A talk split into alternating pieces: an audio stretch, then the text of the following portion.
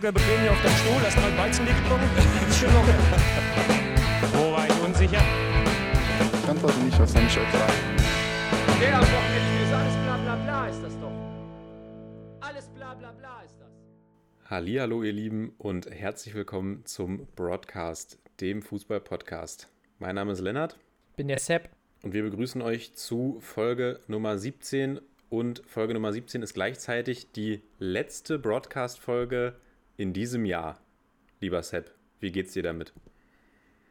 Ja, das macht mich natürlich sehr, sehr traurig, weil ich dann hier nicht mehr wöchentlich oder manchmal jetzt in der letzten Woche war es ja sogar öfter als wöchentlich dein Gesicht sehe. Andererseits freut man sich natürlich auch ähm, auf die ja, auf die Weihnachtszeit, auf die schöne Zeit jetzt bis, äh, äh, ja, bis Weihnachten und danach dann noch auf eine hoffentlich freie Zeit für uns beide und für alle anderen da draußen. Also deshalb geht es mir ganz gut, aber ich freue mich natürlich auch, wenn es dann im neuen Jahr endlich weitergeht. Wie fühlst du dich damit und bist du zufrieden mit der bisherigen ähm, Situation hier mit unserem Podcast? Ja, ich muss sagen, ich bin sehr zufrieden mit dem, was wir hier Woche für Woche auf die Beine stellen. Und denke, der Großteil unserer Hörerinnen und Hörer sieht das auch so. Wir bekommen ja immer noch regelmäßig sehr positives Feedback. An dieser Stelle auch nochmal danke dafür. Und ja, ich bin auf der anderen Seite oder auf der einen Seite natürlich etwas traurig, dass wir jetzt erstmal keinen Bundesliga-Fußball zu sehen bekommen.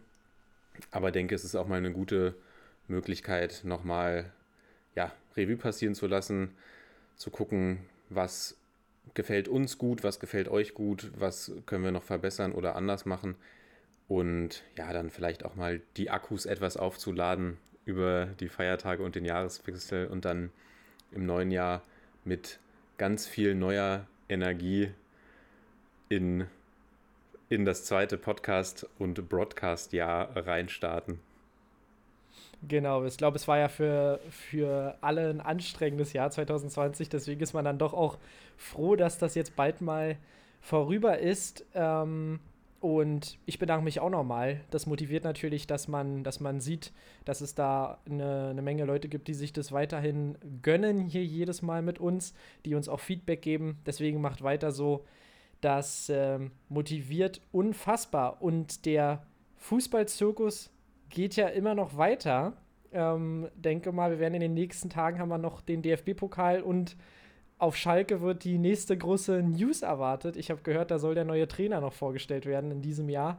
Also da haben wir dann im Januar, denke ich, definitiv genug zu besprechen. Da so, können wir gleich erstmal mit einer XXL-Folge einsteigen, jawohl. Genau, mit einer XXL-Schalke-Analyse. Ähm und wir haben ja auch schon oft gesagt, dass Hüb Stevens an, deinem, äh, an deiner Wohnung vorbeigefahren ist und wir haben recht behalten, er ist tatsächlich wieder auf Schalke gelandet jetzt. Zumindest für den ähm, vergangenen Bundesligaspieltag und im Pokal gegen Ulm soll er auch noch auf der Bank sitzen. Also wir haben es beide orakelt, aber ich denke, da gehen wir später nochmal drauf ein. Da gehen wir ganz sicher später nochmal drauf ein. Und ähm, ja, da würde ich mal gleich aufs Freitagsspiel draufspringen. Spring drauf. Und äh, wie ihr alle wisst, war das tatsächlich äh, für mich natürlich eine ganz schwierige, eine ganz schwierige Situation. Ähm, die Eisernen haben gespielt gegen den BVB und ihr wisst, in meinem kleinen Herzen wohnt ja ähm, ein Aki Watzke. Ähm, wer die Anekdote nicht kennt, gerne nochmal in den Deep Dive vor der Saison reinhören. Saisonvorbereitung in Brandenburg. Genau, Saisonvorbereitung in Brandenburg. Ähm, denke, die meisten von euch werden die schon gehört haben, aber hört nochmal rein. Ja, dementsprechend gab es auch Sympathien für die Dortmunder, die aber leider in Berlin verloren haben. Und da war eine Menge drin in dem Spiel. Die Dortmunder verlieren durch ihre Standardschwäche, also durch ihre Schwäche bei Standards, gegen das Team mit den vermutlich besten Standards der Bundesliga. Ja, und ähm, letztendlich muss man sich beim BVB wirklich vorwerfen lassen, dass man ja, dass man gegen bissige Unioner nicht mal einen Punkt mitnimmt, sondern am Ende mit leeren Händen dasteht. Und ja, auf Seiten der Dortmunder fällt mir eigentlich, fallen mir nur zwei positive Dinge ein, und zwar das Debüttor von Mukoko zum ähm, 1 zu 1 Ausgleich und äh, ja, Mats Hummels gallige Worte nach dem Spiel. Du kannst ja mal ein bisschen deine Gedanken auf dieses Spiel uns mitteilen. Ja, ich denke, wir sind ja wieder Zeuge eines historischen Moments geworden, als Yusufa Mokoko da sein erstes Bundesligator erzielt und auch gar kein schlechtes, muss man sagen. Sehr schön, wie er das Ding da in die Maschen drischt. Aber grundsätzlich zum Spiel muss ich sagen, Union stand eigentlich über das ganze Spiel gut. Hat mir sehr gut gefallen. Dortmund war sehr unkreativ, hat keine, keine Wege gefunden, die Unioner da irgendwie aus ihrer Reserve zu locken.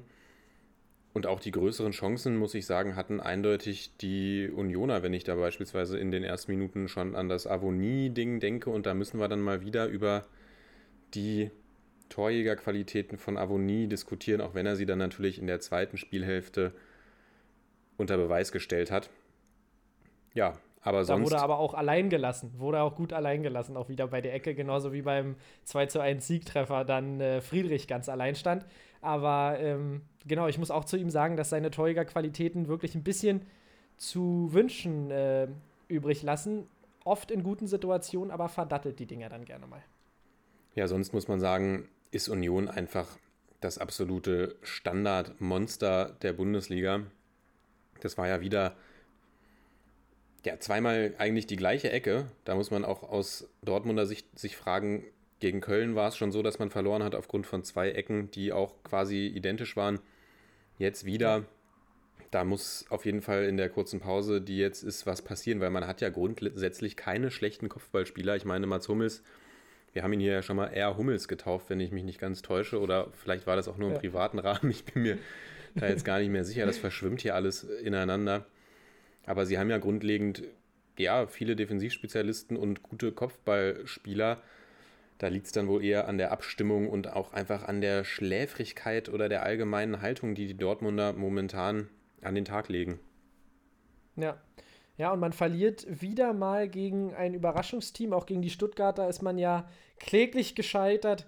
Gegen äh, Union, wie du jetzt schon sagtest, da muss, da muss einfach mehr drin sein. Aber wie gesagt, man kann die, die Dortmunder auf jeden Fall kritisieren für ihre Leistung, bis auf Yusufa Mokoko, den würde ich da vielleicht so ein bisschen rausnehmen und Rafael Guerrero, die haben beide trotzdem ein ganz, ganz gutes, gutes Spiel gezeigt. Guerrero sowieso, ja, einer der offensivsten Verteidiger der Bundesliga, spielt auch kurz vor der Hälfte, vor, der, vor dem Pausenpfiff, spielt dann nochmal einen grandiosen Pass, den Mokoko eigentlich schon, schon gut, ähm, gut nimmt und dann aber nur den Pfosten trifft. Also da, da kann man nicht unbedingt alles schlecht reden bei den Dortmundern. Aber man muss einmal mehr auch die Unioner loben und ich glaube, da gilt das größte Lob Urs Fischer. Wenn ich sehe, wie ein Griesbeck da übers Feld schon nur noch trabt, aber trotzdem trotz aller ähm, Müdigkeit noch seinen Job erfüllt, weiterhin ähm, die, die, die Passwege zuläuft ja, da geht einem wirklich das Herz auf und es ist eine absolute Überraschung, wie die Unioner sich diese, diese Saison präsentieren und jetzt auf Rang 6 in die kurze Weihnachtspause gehen. Also das hätte ich beim besten Willen nicht erwartet.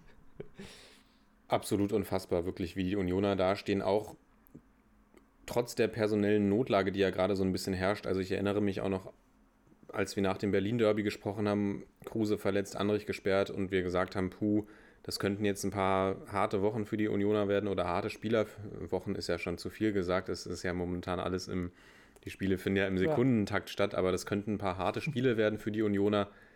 Und sie sind da wirklich absolut ja, mit, einer, mit einer super Punkteausbeute rausgegangen, stehen auf Platz 6 und werden, wenn es so weitergeht, mit dem Abstieg wirklich gar nichts zu tun haben. Und das ist schon wirklich eine starke Leistung. Und ich denke, Urs Fischers Denkmal kann schon mal langsam in Auftrag gegeben werden vor der alten Försterei. Das, das glaube ich tatsächlich auch und gebe dir auch noch mal recht. Also ich habe bei dem Spielplan auch gedacht, ähm, dass jetzt noch mal dass, es, dass das da auch die ein oder andere Niederlage geben muss. Letztendlich kann man sagen, hätte man noch den ein oder anderen Punkt sogar mehr mitnehmen können oder müssen. Also wirklich komplett überraschend. Nach Weihnachten kommen dann aber auch noch mal ein paar Hochkaräter oder auf jeden Fall schwierige Spiele. Aber aktuell sehe ich die Unioner auf jeden Fall gewappnet, auch weil sie eben trotz dieser, wie du schon sagst, der Personallage, man kann ja gar nicht mehr so viel bringen bei den Unionern aktuell, ähm, dass man da trotzdem so gut durch die Spiele durchgeht. Kurze Frage: Hast du Mats Hummels denn seine, seinen kleinen Ausraster vor dem Interview, wo er gegen die Werbewand gegenschlägt? Äh, ihr habt es auch auf unserem Instagram-Profil ge kurz gesehen. Ähm, hast du ihm das abgenommen oder ist das viel heiße Luft? einem Führungsspieler wie Mats Hummels nehme ich grundsätzlich alles ab. Na, das hast du nichts weiter hinzuzufügen. Weil ich, ich finde tatsächlich immer so ein bisschen. Also gut, Mats Hummels kann man seine Leistungen auf dem Platz auch jetzt nicht, ähm, nicht absprechen. Er ist jetzt nicht immer der absolute Gott auf dem Platz, aber er bringt konstant Leistung. Bei wem ich es aber auch immer wieder sehr interessant finde, ist Marco Reus, den ich eigentlich sehr mag, aber bei dem auch oft ja, Kommentare kommen nach dem Spiel. Da wird dann immer klare Kante gegeben, da wird dann auf den Tisch gehauen und letztendlich frage ich mich dann, wo sind dann die, die ähm, wichtigen Tore?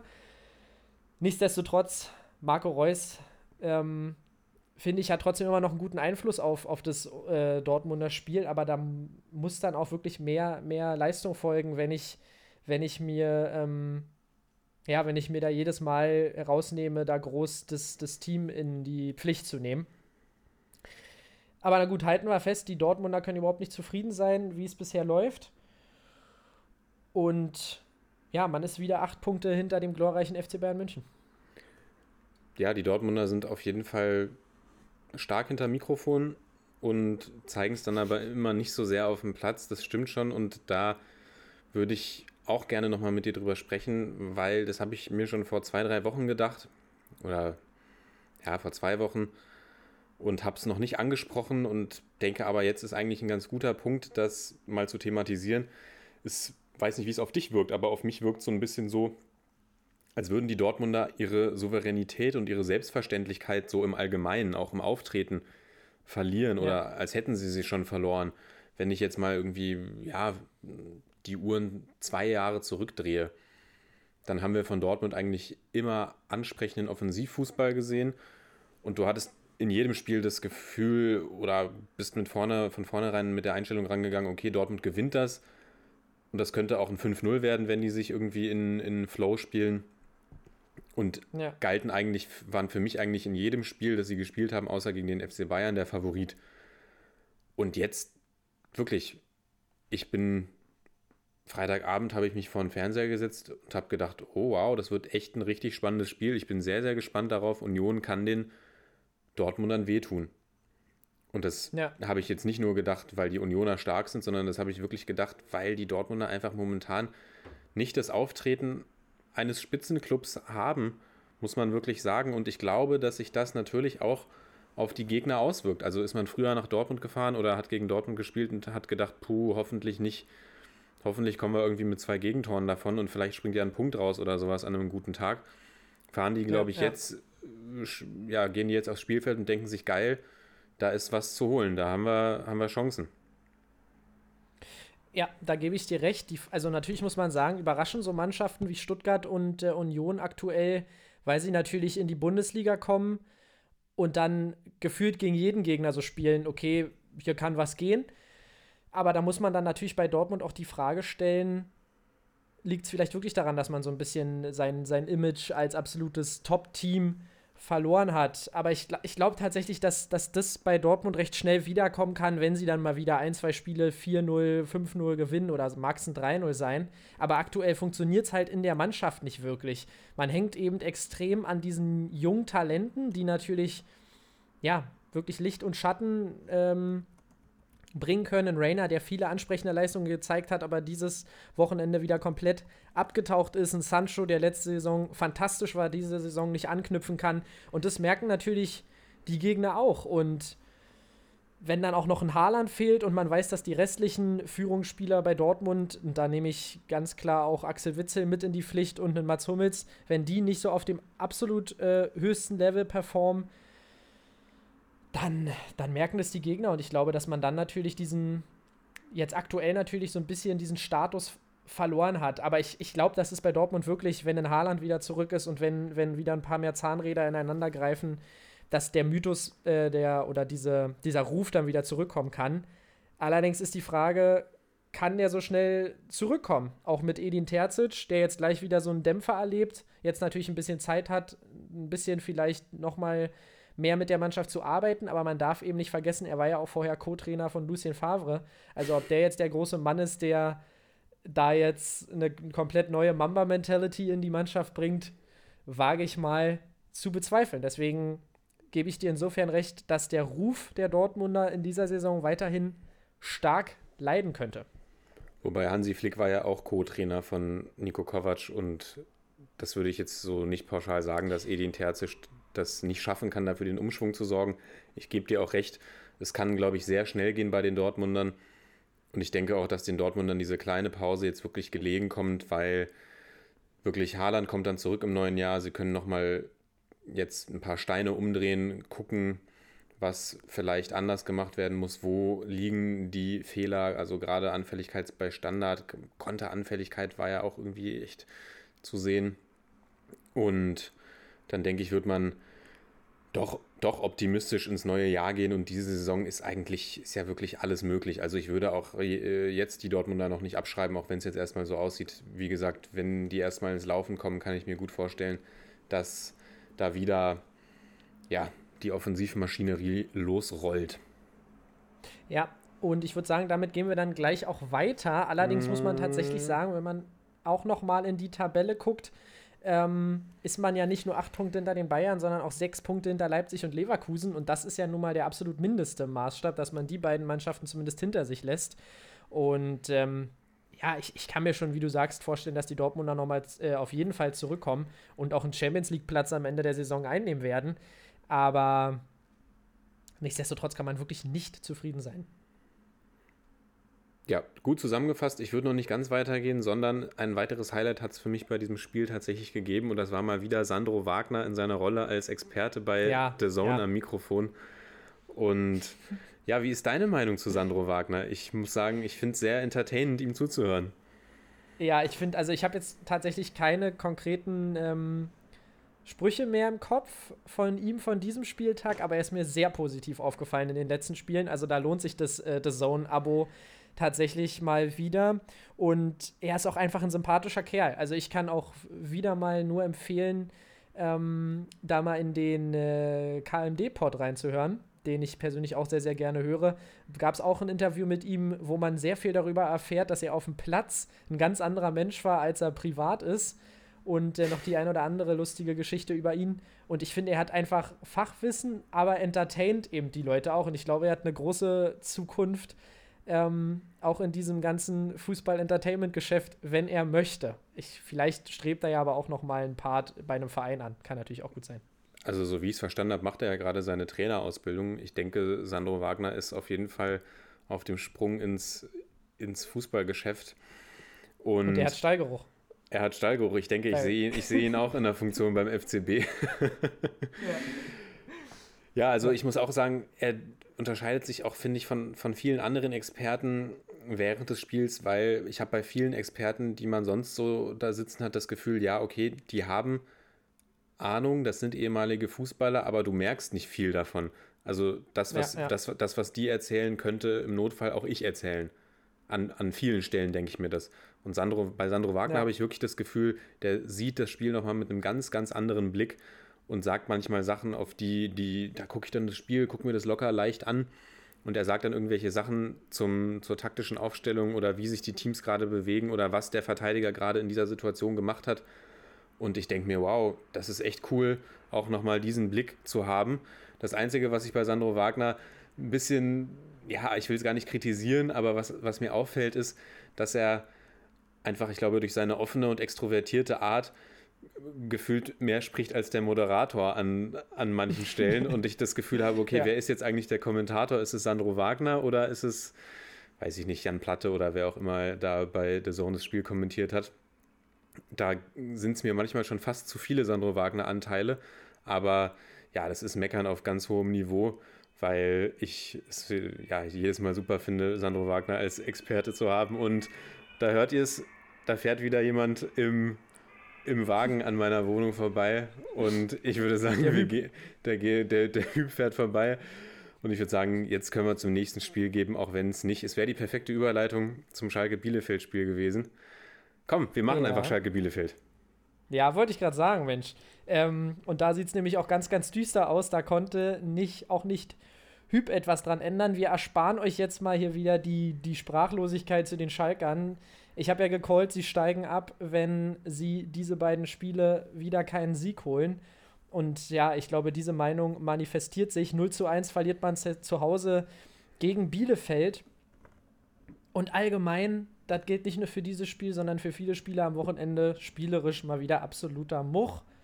Man merkt, die Spieler sind müde, man merkt, die Spieler sind überspielt und ja, ich bin wirklich gespannt, ob da jetzt die kurze Weihnachtspause überhaupt was dran ändert oder ob wir uns dann weiterhin solche hochklassigen Partien angucken können.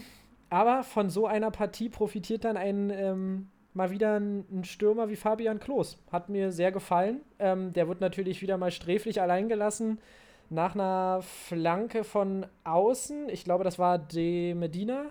Flankt das Ding rein, Klos steht komplett frei, darf das Ding reinköpfen.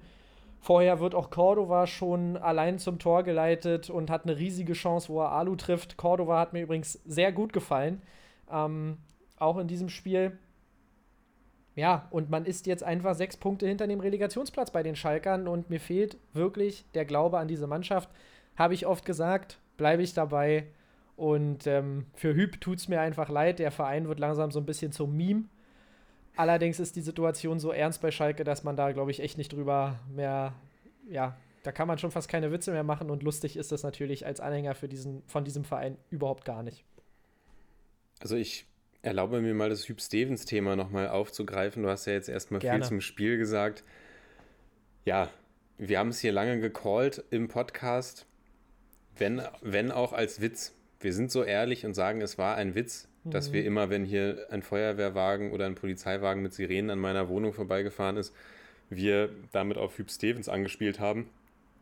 Und dann bin ich, ich weiß nicht, ich glaube, es war Donnerstag, ich weiß gar nicht, ob es Donnerstag oder Freitag war, die Verkündung bin ich, hm, ja, war, ich war ich unterwegs und gucke auf mein Handy und einer unserer ganz treuen Hörer, Grüße gehen raus an dich, lieber Jakob, schreibt mir gleich mit fünf Ausrufezeichen, Hüb Stevens ist back und dass wir es ja die ganzen Wochen gecallt haben. Und ich konnte es im ersten Moment selbst gar nicht glauben. ja, Hüb Stevens, der Jahrhunderttrainer, ist zurück auf Schalke für zwei Spiele. Ich hoffe wirklich für Schalke, dass sie jetzt wenigstens das Pokalduell gewinnen. Aber da muss man sich auch wieder fragen, was war das für eine Aktion? Jetzt für zwei Spiele Hüb Stevens nochmal zurückzuholen. Da erwartet sich doch eigentlich keiner wirklich was von, dass der jetzt in, in einem Tag oder einen Tag Training mit der Mannschaft da die, die große Wende schafft. Also weiß ich gar nicht. Das ja. ist auch alles so das sind dann so Aktionen von den Schalkern, da frage ich mich auch, also ich, ich will das jetzt gar nicht als Promo, Promo-Aktion oder sowas abstempeln. Sie werden sich sicherlich auch was dabei erhofft haben, irgendeinen Effekt. Aber ja, die sollten sich jetzt wirklich auch mal darauf konzentrieren, ihre Leistung auf den Platz zu kriegen, weil du hast es gesagt, es ist, es ist ganz, ganz übel. Es kommt natürlich auch noch Pech dazu. Der Kapitän Mascarell muss dann relativ früh verletzt runter. Aber es war ein verdienter Sieg für die Bielefelder, das muss man auch sagen. Und Fabian Klos hat getroffen und Fabian Klos tut sich schwer in dieser Bundesliga-Saison. Das muss man auch sagen. Und dann trifft er ausgerechnet gegen Schalke. Und wir wissen alle, Fabian Klos ist ein begnadeter Zweitligastürmer. Und es, es ist dann vielleicht auch etwas symptomatisch, dass er gegen Schalke trifft. Das will ich jetzt mal so provokant in den Raum stellen. Ja. Und dann die, Ab die, die Szenen nach dem Abpfiff die wir bei den Schalkern gesehen haben, das war auch schon, ich weiß nicht, wie lange du noch dran geblieben bist, aber das war dann auch schon echt, ja, sah schon brutal aus, muss man fast sagen. Das waren schon Szenen, die sich bei anderen Clubs, glaube ich, nach 34 Spieltagen abspielen, wenn, wenn man abgestiegen ja. ist. Und die lagen da wirklich ja, auf dem Boden und die sind, glaube ich, echt durch und puh, ja, Gnade, ja, was heißt Gnade? Also die, wirklich der arme, ja. der arme Trainer, der, der da als nächstes übernehmen darf. Also ich wirklich, ich kann nur sagen, dass diese Mannschaft in meinen Augen wirklich ab, also 8 zu 36 Tore, lass dir das mal auf der Zunge zergehen, vier Punkte. Wenn diese Mannschaft es noch schafft, in der Liga zu bleiben, ist es für mich auch eher ein Zeichen dafür, wie schwach die Bundesliga diese Saison ist oder wie leicht es in der Bundesliga ist, eigentlich nicht abzusteigen, wenn man ein paar Spiele mitnimmt.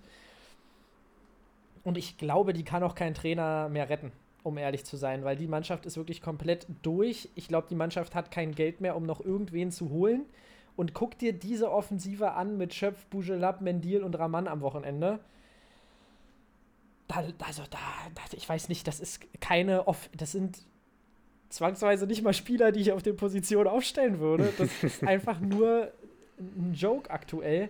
Und äh, lieber Jakob, auch ich danke dir natürlich, dass du so äh, treu immer hier die, die, ähm, die News auch direkt an uns weiterleitest. Ich kann nur sagen, ich calle Simon Terodde bei Schalke 04 als Zweitligatorjäger.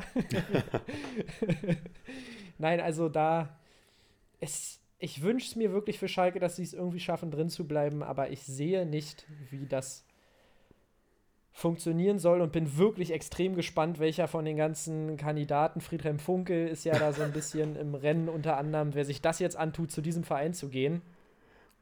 Und ja, ich, ich ja. sag gleich noch was zur Trainerdiskussion.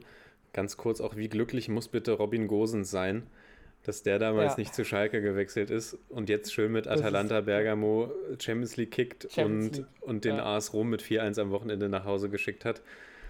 Ja. Ja, das nur so als kleine Anekdote am Rande. Ja, ich habe vorhin gelesen, Christian Groß soll ein Kandidat auch auf Schalke sein. Ja, habe ich auch gelesen, ja. ja. Und der hat ja schon mal auch einen Bundesligisten gecoacht in der, ja, in, in der Vergangenheit und hat den VfB Stuttgart damals auch in einer sehr misslichen Lage übernommen und dann noch von Platz 15 in die Europa League geführt. Das wäre doch mal ein Weg. Kannst du dir den vorstellen für die Schalker unter Groß?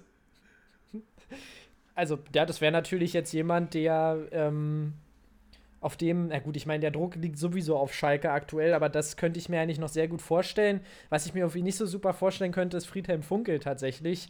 Da mhm. wüsste ich jetzt nicht, ob der da wirklich die Qualitäten mitbringt, in so kurzer Zeit die Schalker komplett umzudrehen. Aber du, ich muss dir sagen, ich kann mir bei Schalke absolut gar nichts mehr vorstellen, weil ich finde, dass die Mannschaft komplett durch ist. Deswegen kann ich da nicht wirklich eine Meinung, eine Meinung zu abgeben. Sonst Glückwunsch an äh, die Bielefelder. Absolut. Ganz wichtige drei Punkte mal wieder. Glückwunsch ähm, an Bielefeld. Schade, dass sie. Und Glückwunsch genau, an Glückwunsch Ortega an fürs zu Null. Ja, der das Ding auch da einmal schön von der Linie mal wieder kratzt. Sowieso gute Leistung. Ja, und für die Bielefelder, ähm, da muss es so weitergehen. Man muss versuchen, jetzt äh, irgendwie ab und zu die Punkte zu holen gegen die direkten Konkurrenten und dann äh, kann es was werden mit dem Klassenerhalt. Aber ist natürlich immer noch alles andere als eine, eine super Situation für die Bielefelder. Die müssen weiterhin hart arbeiten. Sonst noch, ähm, ja, sehr gut. Dann hätten wir das. Dann mach doch bitte das nächste Spiel. Ich habe mit dem Kopf geschüttelt, deshalb der flüssige Übergang hier von Sepp. Ja, gehen wir zum, zum weiteren Leckerbissen Leipzig gegen Köln, würde ich sagen.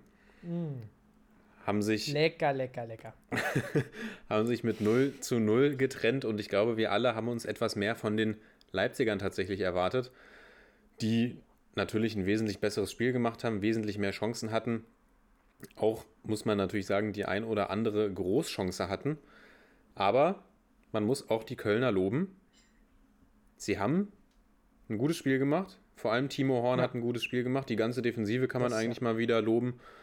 Und ja, die Kölner ziehen sich gerade so ein bisschen an den eigenen Haaren aus dem Abstiegssumpf raus und haben zumindest Mainz, den direkten Abstiegsplatz, auf fünf Punkte jetzt distanziert und gehen, denke ich mal, ganz, ganz zufrieden in diese kleine Pause. Wie siehst du das denn? Ja, vor allem, wenn man sich anguckt, wie es noch vor, keine Ahnung, drei Wochen aussah, vor zwei Wochen. Ich habe komplett ähm, das Zeitgefühl verloren, wo die Kölner irgendwie mit zwei Punkten durch die Gegend gegurkt sind. Ähm, haben sie sich wirklich nochmal rausgezogen mit ein paar ansehnlichen Spielen.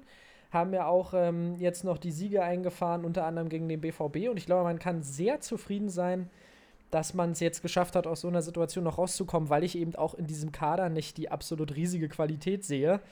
Aber jetzt auch ähm, Gistul tatsächlich so ein bisschen mit Duda und äh, Thielmann, seinen Offensivwaffen, so ein bisschen einen, einen, kleinen Rhythmus gefunden hat. Und tatsächlich auch Spieler wie Rex Spejai in den letzten Wochen mal ein bisschen Verantwortung übernommen haben.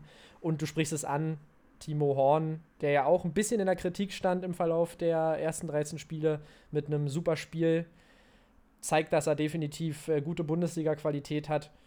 Und dementsprechend kann man sehr zufrieden bei den Kölnern sein. Und bei den Leipzigern sieht man, die sind auch nur Menschen, äh, Menschen, ähm, die auch mal Punkte liegen lassen. Da kann man natürlich einfach an die Chance von Kampel auch noch nennen, die er kläglich vergibt. Aber auch in Leipzig, letztendlich die zwei Punkte wären, wären wichtig gewesen, damit man mit den Bayern punktgleich bleibt. Aber ich sehe bei den Leipzigern immer noch eine ganz gute Chance dieses Jahr für den ganz großen Wurf tatsächlich, weil ich ähm, viel Qualität im Team sehe. Und ja, sonst aber tatsächlich auch insgesamt wieder eins der Spiele an diesem Wochenende, die mich jetzt nicht aus dem Sattel ge gerissen haben. Ähm, ja, kein Kommentar weiter dazu.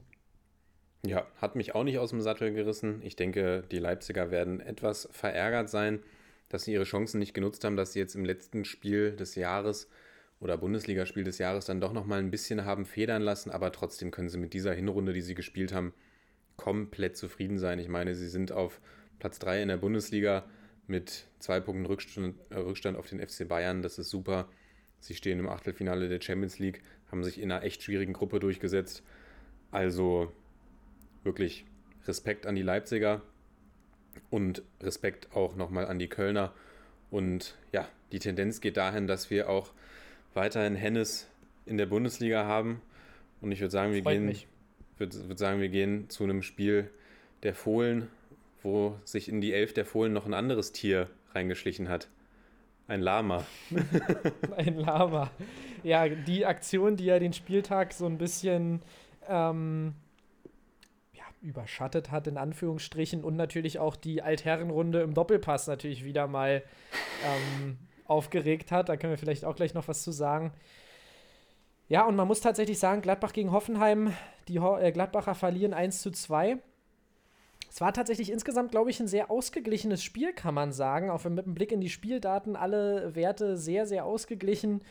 Die Gladbacher gehen durch einen Elfmeter mit, ähm, mal wieder durch Stindel. Wir haben ihn gelobt. Er war ja mein Man of the Match Day in der letzten Episode gehen sie vorher in Führung. Hat, vorher hat Embolo noch eine Riesenchance vergeben. Das müssen wir, ja, ich, auch noch Ja, das war auch, äh, genau. Da wollten wir auch noch drüber sprechen, über die ganzen vergebenen Chancen. Stimmt, die Situation äh, habe ich auch noch im Gedächtnis. Kramaric, der einen fantastischen Schuss auch noch hatte, der aber ähm, leider nicht von Erfolg gekrönt wurde, wird dann aber später von Bebu bedient in der 75. zum 1-1. Ja, und dann kommt die Tyram-Spuckattacke direkt ins Gesicht von Posch mit kompletter Absicht. Und es ist einfach nur ekelhaft. Also, ich einmal, egal in welcher Liga du spielst und egal ob es Fußball ist oder sonst irgendwas, es ist komplett bescheuert, jemandem ins Gesicht zu spucken, weil es einfach nur absolut eklig ist. Und auch einfach schwach. Ich meine, wenn mir nichts Besseres einfällt, als jemanden ins Gesicht zu spucken, dann muss ich irgendwie tatsächlich äh, ja, ein Problem haben, meine Konflikte zu lösen. Und dann ist es natürlich erst recht dumm, weil man weiß, man hat drei Millionen Kameras um sich rum und jeder sieht es. Und selbst in den ersten Zeitlupen hat man sofort gesehen, wie absichtlich er Posch ins Gesicht spuckt. Also, man weiß natürlich auch immer nicht, was zu dem Spieler vorher gesagt wird, aber es ist komplett sinnlos. Es ist einfach völlig unberechtigt und war dann auch so ein bisschen der Knackpunkt, der dann dazu geführt hat, dass die Hoffenheimer durch Cessignon in der 86. noch den Siegtreffer schießen. Aber was sind denn deine Gedanken zur Spuckattacke? Ja, ich kann mich dir da eigentlich nur anschließen. Absolut widerlich. Ich meine, wir haben es ja schon in der letzten oder vorletzten Folge, ich gerate jetzt auch so ein bisschen durcheinander, schon so ein bisschen moniert, dass wir dieses Spucken auf den Platz allgemein ein bisschen unnötig finden. Aber das ist ja wirklich nochmal eine ganz neue Liga. Also ich finde, es gibt auch, also das ist halt auch einfach so ein, ja, ekliges Verhalten und ja auch irgendwie, also ich finde, es gibt, gibt auch wenig erniedrigende Sachen, als jemanden anzuspucken, ins Gesicht zu spucken. Also das, ja, also gehört, gehört nicht auf dem Fußballplatz, gehört nirgendwo hin. Und da muss man wirklich fragen, was, was da in Markus Thüram vorgegangen ist. Der ja dann, glaube ich, auch, also er hat sich wirklich sehr äh, schnell dann auch entschuldigt über Social Media. Der Verein hat sich natürlich auch nochmal entschuldigt. Marco Rosa hat auf der Pressekonferenz starke Worte gefunden, wie ich finde. Ja. Und dann hat er aber, glaube ich, hat Markus Thüram auch nochmal gesagt, das Spucken ist nicht aus einer Absicht geschehen. Ja, ihr könnt es euch ja nochmal angucken und nochmal selbst ich, bewerten. Ja, da frage ich mich dann auch. Also, vielleicht habe ich den Artikel dann noch irgendwie falsch gelesen, falsch verstanden. Nee, das habe ich aber auch gelesen. Aber ich, ich, auch gelesen, ja. Wo ich dann auch dachte, na gut, du stehst fünf Zentimeter vor ihm und spuckst ihm direkt ins Gesicht. Also da, ja, ist eine, eine klarere Wer Absicht. kennt's, Kann- wer, also kann- wer kennt's nicht? Ich auch oft auf dem Arbeitsweg morgens. Also ich spuck dann einfach manchmal drauf los. Nein, also es ist natürlich völlig eine völlig bescheuerte Lüge, muss man mal sagen. Also dazu sagen, es war nicht mit Absicht. Und ähm, du kannst gleich gerne weitermachen, aber mittlerweile ist die Strafe raus. Fünf Pflichtspiele Sperre plus Geldstrafe. Auch vom Verein hat er ein Monatsgehalt abgezogen bekommen. Und ich muss aber sagen, wenn was ich an das soziale Projekte gespendet wird, genau. Oder Genau, an soziale Projekte in Gladbach. ähm, wenn ich dann das vergleiche mit der Osan Kabak-Spuckgeschichte, Mhm. ja, das waren auch fünf Spiele Sperre und da muss ich mal sagen, finde ich Thürams Aktion Angesicht zu Angesicht und dann ins Gesicht spucken schon fast ein bisschen, ja, no, also finde ich fast eigentlich noch ernster zu ähm, bestrafen. Ja, ich glaube auch, sie haben eigentlich mit einer höheren Strafe gerechnet. Ich persönlich hätte auch mit einer höheren Strafe Ja. gerechnet, finde die fünf Spiele jetzt doch vergleichsweise milde. Und denke auch, Markus Thuram kann da, kann da sehr glücklich mit sein, dass er mit, mit fünf Spielen wirklich, ja, da mit einem blauen Auge quasi davonkommt und hoffen wir einfach, dass er sich, also Tyram ist ja eigentlich in der Vergangenheit nicht durch unsportliche Aktionen aufgefallen, sondern eher dafür, dass er sich auch stark gemacht hat, speziell auch im, im Kampf gegen Rassismus beispielsweise. Und ja. hoffen wir, dass so ein Verhalten nicht nochmal vorkommt. Ja, das können wir nur hoffen. Und du sprichst es gerade an. Ich habe ja schon die Altherrenrunde im Doppelpass angesprochen. Kalle Rummenigge war ja wieder on fire, ähm, als er dann die Frage stellte, was denn wäre, wenn es andersrum passiert wäre, wenn Posch Tyram ins Gesicht gespuckt hätte. Und ähm, er meinte dann, ob wir dann eine Rassismusdebatte hätten. Und Kalle, lass dir mal gesagt sein, das ist einfach, egal wer wem ins Gesicht spuckt, einfach nur widerlich. Und sowieso dieser Doppelpass ähm, kann man wirklich nur feiern, wie sie sich jedes Wochenende da selbst wieder die selbst wieder ins Abseits stellen. Also ja, ich finde, es wäre manchmal Zeit im Doppelpass auch mal für ein paar frische, junge Gedanken zu sorgen und ähm, auch vielleicht mal so ein bisschen über die Geschehnisse der letzten Wochen da vielleicht sich noch mal auszutauschen.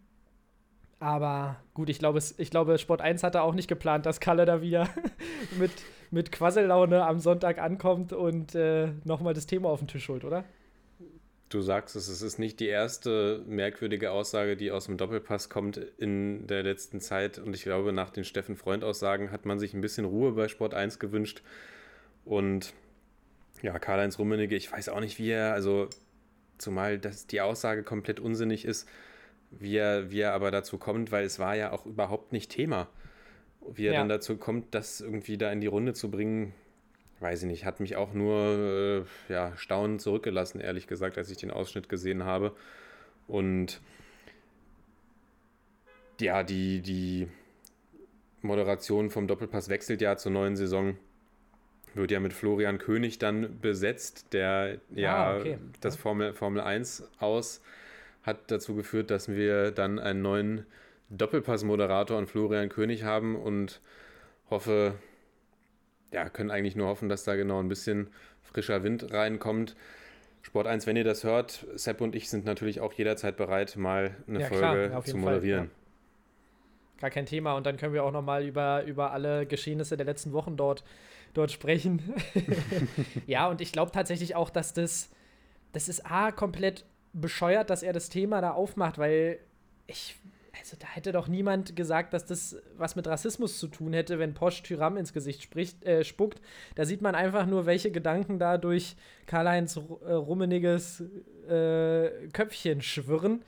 Aber gut, da könnten wir jetzt lange drüber reden. Ich würde sagen, wir hüpfen vielleicht mal weiter. Er ist ja nicht der einzige Fußballfunktionär, der gerne mal irgendwelche seltsamen Anekdoten von sich gibt, ungefragt. Und ich glaube, damit gehen wir weiter. Ich hoffe, ich habe deine Bayern-Gefühle jetzt nicht äh, verletzt. Da kommen wir später noch mal auf die Bayern kommen wir noch, Lennart. Ganz ruhig, ganz Alles ruhig. gut, ich habe mich doch auch kritisch geäußert, ja, aber ich, ich scharre hier schon mit den Hufen. Ich kann es gar nicht erwarten. Wann ist es endlich soweit, Mann? Ja, ich würde sagen, wir haben ja jetzt noch ähm, ein, zwei Spielchen, die wir vielleicht mal ein bisschen schneller abhandeln können. Wollen wir mit Mainz gegen Bremen anfangen? Ich denke, das ist ein Spiel, das können wir schnell abhandeln, ja. Und zwar 0 zu 1 ähm, verlieren die Mainzer zu Hause gegen Bremen. Da kann man sagen, habe ich mich ja, ich war eigentlich schon mit dem Kopf beim Unentschieden, aber ein gewisser Ehren-Dingschi hatte etwas dagegen, kam aus der zweiten Bremer Mannschaft und verarbeitete sehr gut eine Flanke von Tahit Chong, für den es mich auch sehr gefreut hat, dass er jetzt doch nochmal eine Torbeteiligung geschafft hat. Ein Mann, von dem ich ja eigentlich sehr viel halte. Und ja, trifft damit kurz vor Schluss mitten ins Herz der Mainzer nach einem wirklich wieder absolut langweiligen Spiel. Sorry, wenn man da nicht irgendwie emotional beteiligt war, äh, liebe Mainzer und Bremer Fans, dann ganz, ganz knifflig. Ja, und für Lichte geht langsam das Licht aus. Ähm, es sieht danach aus, als gäbe es da den nächsten Wechsel und auch für Schröder sieht es in der Führungsetage nicht so super aus. Auch da gibt es jetzt erste Calls, dass äh, vielleicht eine Heidel-Rückkehr ähm, möglich wäre. Aber die Vertragssituationen ähm, sollen da so ein bisschen finanziell schwer zu bewältigen sein für die Mainzer. Deswegen ganz schwere Zeiten auch für Mainz, oder? Ganz schwere Zeiten auch für Mainz. Zum Spiel kann ich eigentlich gar nicht mehr viel sagen. Es war ein erwartet schwaches Duell im Keller für die, für die Bremer. Hat sich dadurch wirklich ein bisschen Entlastung entgeben. Die Mainzer sind jetzt vier Punkte weg von den Bielefeldern. Das schmerzt auf jeden Fall. Für Lichte geht das Licht aus, denke ich auch. Und ja, Christian Heidel, sehr interessant, war ja jemand, der mit dem man eigentlich eine sehr erfolgreiche Zeit bei den Mainzern verknüpft. Dann ist ja. er mir allerdings ein bisschen ja, ich fand es nicht so schön, dass er da zu Schalke gewechselt ist und ja. lief ja dann auch nicht besonders gut in, unter, ja, unter Christian Heidel. Und kann mir aber vorstellen, dass der da nochmal frischen Schwung reinbringt. Aber ob das jetzt, ähm, ja, hoffe nicht, dass es das Aus für Ruven Schröder ist, weil Ruven Schröder eigentlich ist jemand ist, der mir eigentlich ganz, ganz sympathisch immer ist. War, glaube ich, auch schon mal bei KMD. Die Folge hat mir auch sehr gut gefallen. Und ja. Ich bewerte die Folgen, ich, ich, bewerte, ich bewerte die, die Person allgemein nur anhand nur ihrer KMD-Folgen. KMD Nein, aber grätsch mir ruhig rein. Du wolltest mir reingerätschen. Ähm, sag mal, aber jetzt muss ich mal kurz reingrätschen. Vielleicht auch Wissenslücke. Berichtigt mich da draußen gerne und berichtige du mich gerne. Aber war Heidel nicht ähm, zusammen mit Tedesco am Werk auf Schalke? Ja, Heidel hatte auch nicht nur unerfolgreiche Zeichen, äh, Zeiten. Ja, vielleicht die erfolgreichste Zeit äh, der letzten Jahre bei den Schalkern. Obwohl man ja sagen muss, die Schalker haben ja eigentlich immer eine gute Rolle in der Bundesliga gespielt, bis ja plötzlich der Weg absolut in den Keller abgestürzt ist nach der Hinrunde in der letzten Saison, die ja auch eigentlich verdammt gut war. Wenn man sich das mal überlegt, wie hart die Schalker äh, also abgestürzt sind, das ist schon heftig. Aber man muss, äh, um mal bei den Mainzern zu bleiben, wirklich sagen, dass die Mainzer sich in den letzten Spielen wirklich aus der Bedrulle hätten bringen können. Man hat gegen Bielefeld gespielt, verloren, man hat gegen Köln gespielt, verloren und jetzt auch gegen die Werderaner verloren. Also, und die Offensive um Mateta wirkt immer mehr eingeschläfert. Also ich verstehe, wenn man da versucht, nochmal einen neuen Impuls zu setzen, denn das ist wahrscheinlich der letzte Fallschirm, den die Mainzer nochmal ziehen könnten. Denn es sieht wirklich ganz, ganz, ganz schlecht aus und auch spielerisch gefällt es jetzt in den letzten Spielen überhaupt nicht mehr. Absolut nicht, da hast du recht. Und ich will jetzt nochmal ganz kurz was zur Heidel-Ära auf Schalke sagen. Also ja. er, ist mit, er ist mit Markus Weinziel gestartet. Da sprang dann ein zehnter Tabellenplatz raus. Dann kam die erfolgreiche Saison unter Tedesco, da hast du recht. Aber mit Heidel ging es dann quasi auch komplett, also Heidel war das Anfang vom Ende, könnte man so sagen. Vielleicht, und, vielleicht, ja, ja. Und ja, nach den sich doch immer mehr etablierenden sportlichen Misserfolgen wurde dann, äh, ja, oder hat, hat Heidel seinen Vertrag dann quasi gekündigt, beziehungsweise wurde der Vertrag dann aufgelöst. Und dann kam Jochen Schneider, wobei ja, vielleicht wollen wir auch sagen, mit Jochen Schneider ging dann das, ging dann das endgültige Unglück los. Aber ich glaube tatsächlich, das war das, was ich davor aussagen wollte. Man hat sich von Christian Heidel wesentlich mehr erhofft, als man ihn aus Mainz geholt hat. Und weil er ja wirklich die Mainzer etabliert hat in der Bundesliga. Und dann hat man sich, glaube ich, mehr davon erwartet, als mal eine Saison auf Rang 2 zu sein. Das war natürlich ein Riesenerfolg. Aber wenn man sieht, ja. wo Schalke jetzt steht, ich würde sagen, daran hat auch Christian Heidel und seine, seine Personalentscheidung, die er in der Zeit, in der er da war, getroffen hat, einen kleinen Anteil. Aber du hast natürlich recht, es war auch eine sehr erfolgreiche Saison dabei. Es war vielleicht war es ja auch ein kleiner geplanter Angriff auf die Schalker, damit äh, die Mainzer vielleicht eine bessere Chance haben. Jetzt sind beide auf dem Abstiegsplatz und ich denke, Das werden keine schöne Weihnachten für Mainz und Schalke-Fans. Schönere Weihnachten gibt es dafür für alle Frankfurter-Fans, würde ich jetzt mal geschickt überleiten. Und äh, zwar haben die gewonnen 2 zu 0 in Augsburg. Und es war tatsächlich entgegen meiner Erwartung eins der Spiele, die mir besser gefallen haben an diesem Wochenende. Und ja, man muss sagen, beide Mannschaften waren relativ lang gleich gut im Spiel, bis dann die Augsburger sich ein bisschen unnötig mit einem Eigentor selbst in Rückstand gebracht haben. Und da möchte ich tatsächlich mal ähm, Eamon Barcock loben und auch Amin Younes, der mir wirklich in diesem Spiel sehr gut gefallen hat, auf einer offensiveren Position, nicht als ähm, Schienenspieler, sondern eher so ein bisschen im zentral offensiven Mittelfeld. Ja, und die, ähm, was mir bei den Frankfurtern aber tatsächlich immer wieder auffällt, und da würde ich mal fragen, wie du die Sache siehst, ist, dass ich von der Spielkultur, es sind oft Schüsse aus der Distanz, es sind oft irgendwelche reingeknallten Bälle nach vorne und damit haben sie auch ab und zu Erfolg, aber ich weiß nicht, ob das wirklich die Spielweise ist, die sie dann endgültig in, äh, ja, wieder in die Sphären bringt, wo sie einmal waren, wenn man das überhaupt noch erwarten sollte von den Frankfurtern. Wie siehst du das? Naja, das Grundgerüst ist ja eigentlich sehr interessant bei den Frankfurtern, muss man ja sagen. Ja. Also, das sind ja auch durchaus Spieler, die jetzt besser als Mittelklasse sind, wenn ich mir da die Offensive angucke mit Kostic, mit Younes, mit Silva, mit Barkok. Rode, auch ein gestandener Bundesligaspieler. Aber ja, du, du hast schon recht, wenn du sagst, dass da natürlich einiges an Spielkultur irgendwie verloren gegangen ist. Jetzt hat Kamada tatsächlich auch nicht gespielt. Ja. Wobei ich Younes jetzt eigentlich auch als kreativen Kopf einschätzen würde. Aber Kamada ist ja da eigentlich jemand, der immer noch so ein spielerisches, belebendes Element reinbringt. Aber ich glaube, die, die, die Tage, an denen wir jetzt diesen schönen Offensivfußball mit Tempo über die Außen gesehen haben bei den Frankfurtern, sind gerade so ein bisschen vorbei. Ja, was, was soll man sonst dazu sagen? Also ich finde, die Frankfurter sind schwer einzuschätzen, weil eigentlich so, wenn ich mir die Spieler angucke, die da sind, dann sind da ja auch Spieler dabei, die noch da waren, auch unter Hütter, als es, als es offensiv wesentlich besser nach vorne lief. Ich meine, in meiner letzten Saison erst die Bayern komplett nach Hause geschickt. Und ja, kann ich gar nicht sagen, woran es da jetzt momentan liegt. Also das Spiel ist ja. schon deutlich statischer geworden, das stimmt schon. Und du hast natürlich auch mit, mit André Silva einen Stürmertypen vorne drin, der ein anderer Stürmertyp ist als Ante Rebic, das muss man ganz klar sagen. Aber André ja. Silva ist halt äh, trotzdem der, der mit Abstand beste Frankfurter die letzten Wochen gewesen, ganz klar. Und ein super Stürmer und ein super Spieler für die Bundesliga.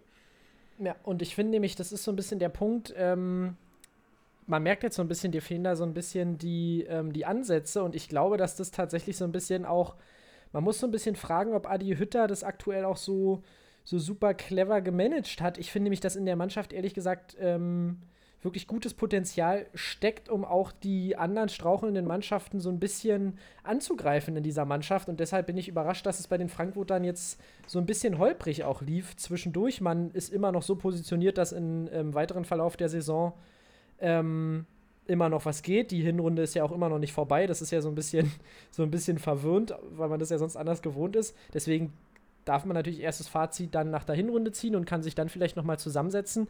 Aber da bin ich gespannt, wie das in, in Frankfurt weitergeht, weil ich finde, man steht so ein bisschen auf dem Scheideweg und wenn man auf die letzten Jahre blickt, glaube ich, möchte Frankfurt eher so ein bisschen nach oben schielen und ähm, sich nicht im Tabellenmittelfeld irgendwie identifizieren. Vor allem, wenn man auf so andere Mannschaften guckt, die ja gerade so ein bisschen auch ihre Ambitionen zeigen, dass man nicht nur Mittelklasse in der Bundesliga sein möchte, sondern vielleicht auch mal das Potenzial hat, ein bisschen höher anzugreifen in der Bundesliga.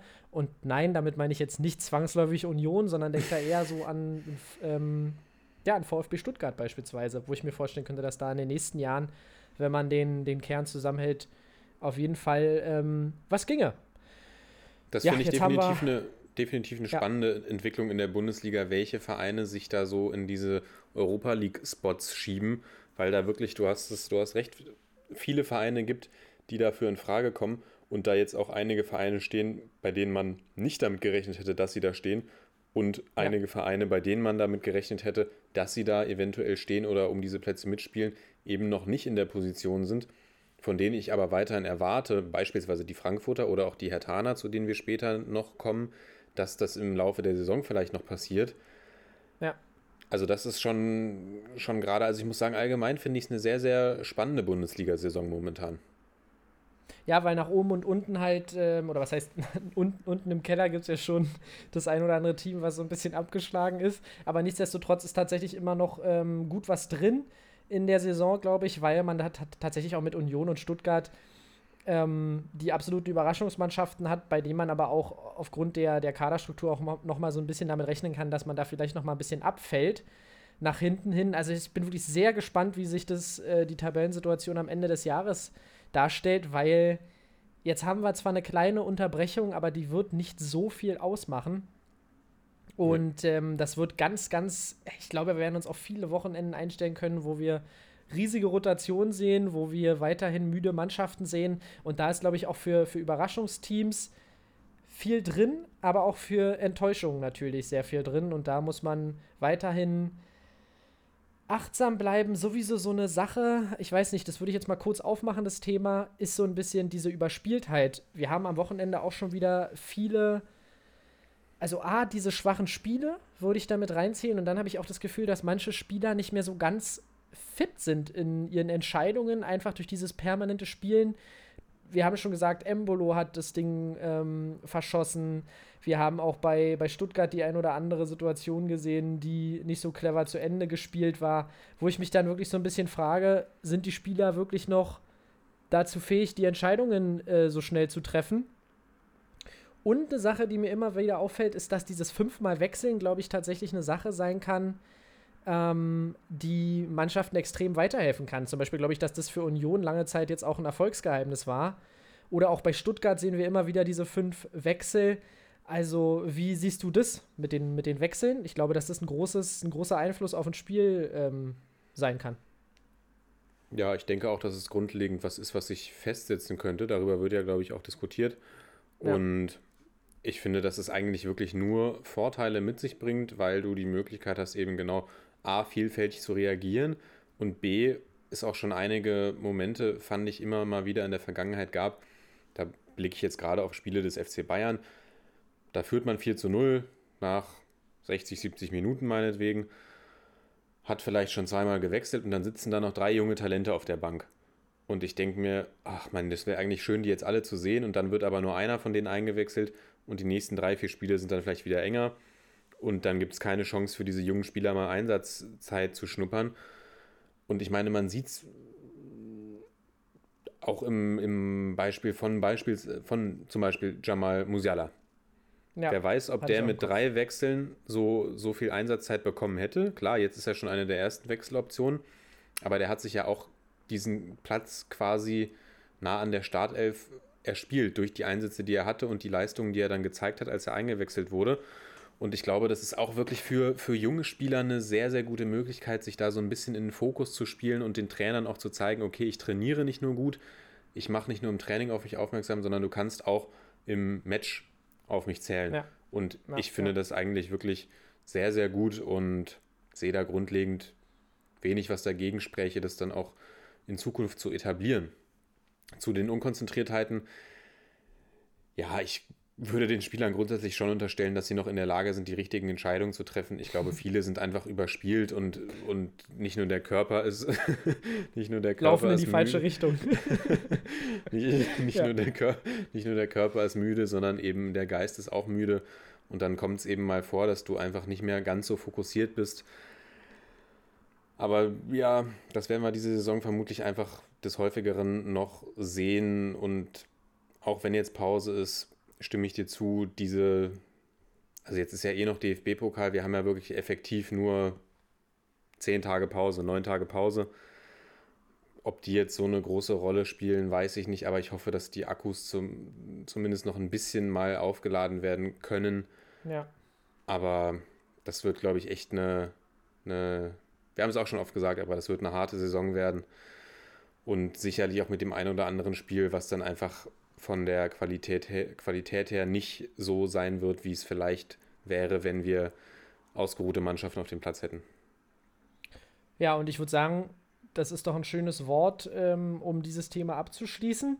Und würde sagen, damit gucken wir mal auf das Team, was du gerade schon angesprochen hast, und zwar den FCB.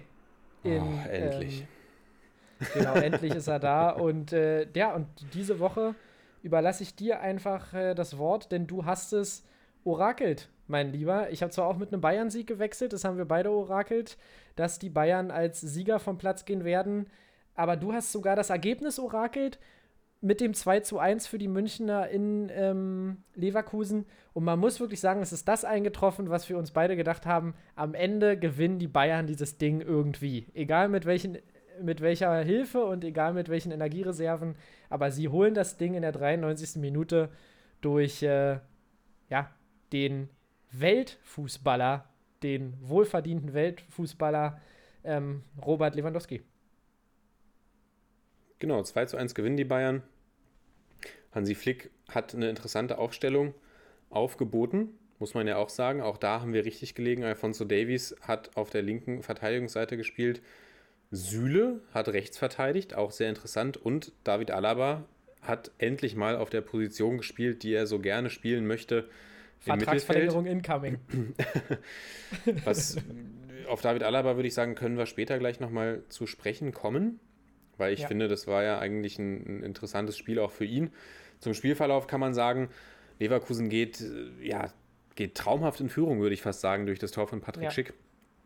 Und denke ich mal, hat ihren Plan auch, oder ja, haben den Plan von Peter Bosch ganz gut umgesetzt, haben, haben die Bayern früh attackiert, so wie man es momentan machen muss.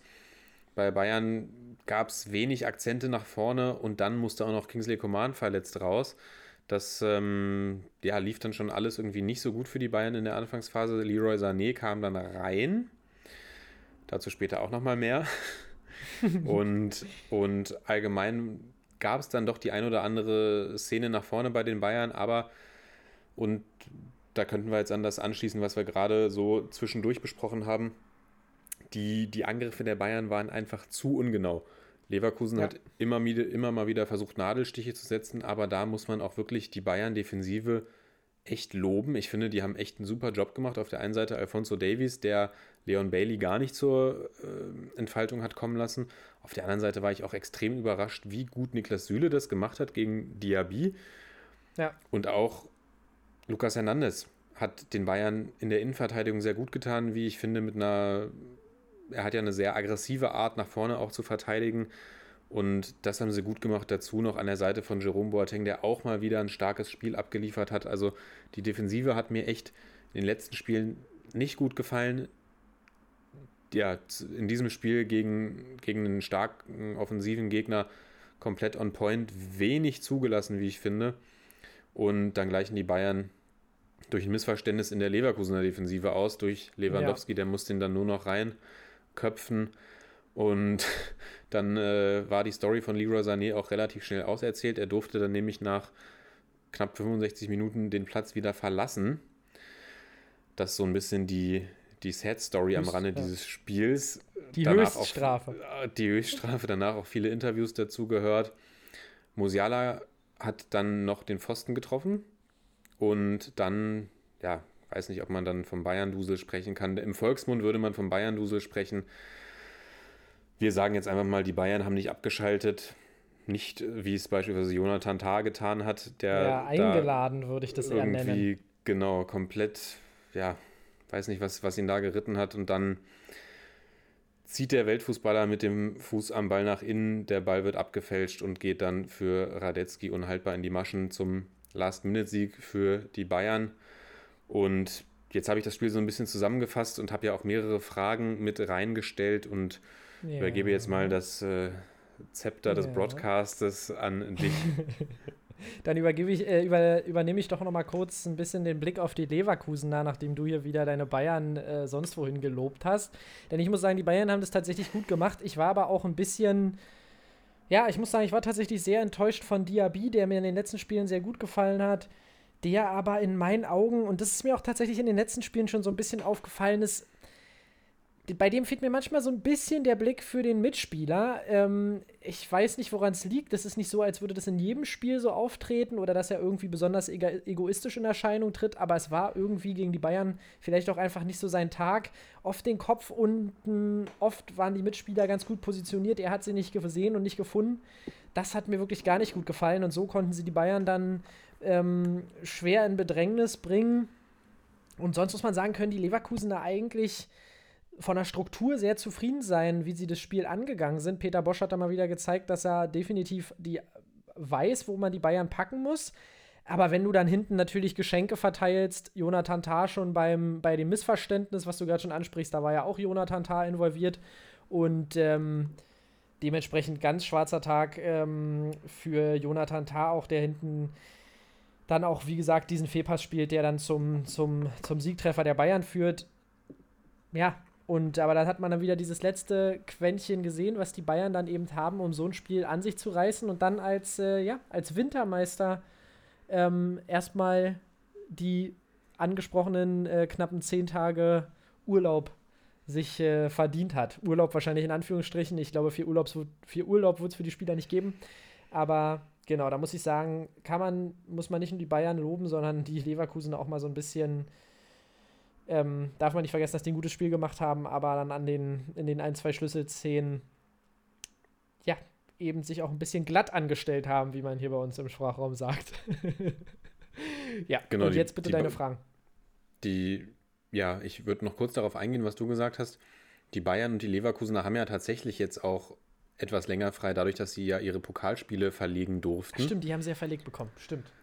Und bei Diaby würde ich noch ganz kurz darauf eingehen, bei dem hat mir auch die Körpersprache tatsächlich nicht gut gefallen. Mhm. Der wirkte relativ schnell frustriert und ist mir dann eher dadurch aufgefallen, dass er eben genau mit, mit hängenden Schultern die Aktion so ein bisschen abgeschlossen hat. Jedes Mal, wenn er den Ball verloren hat, sah er da für mich irgendwie, hat man gesehen, wie, die, wie sich diese Frustration noch ein bisschen mehr steigert.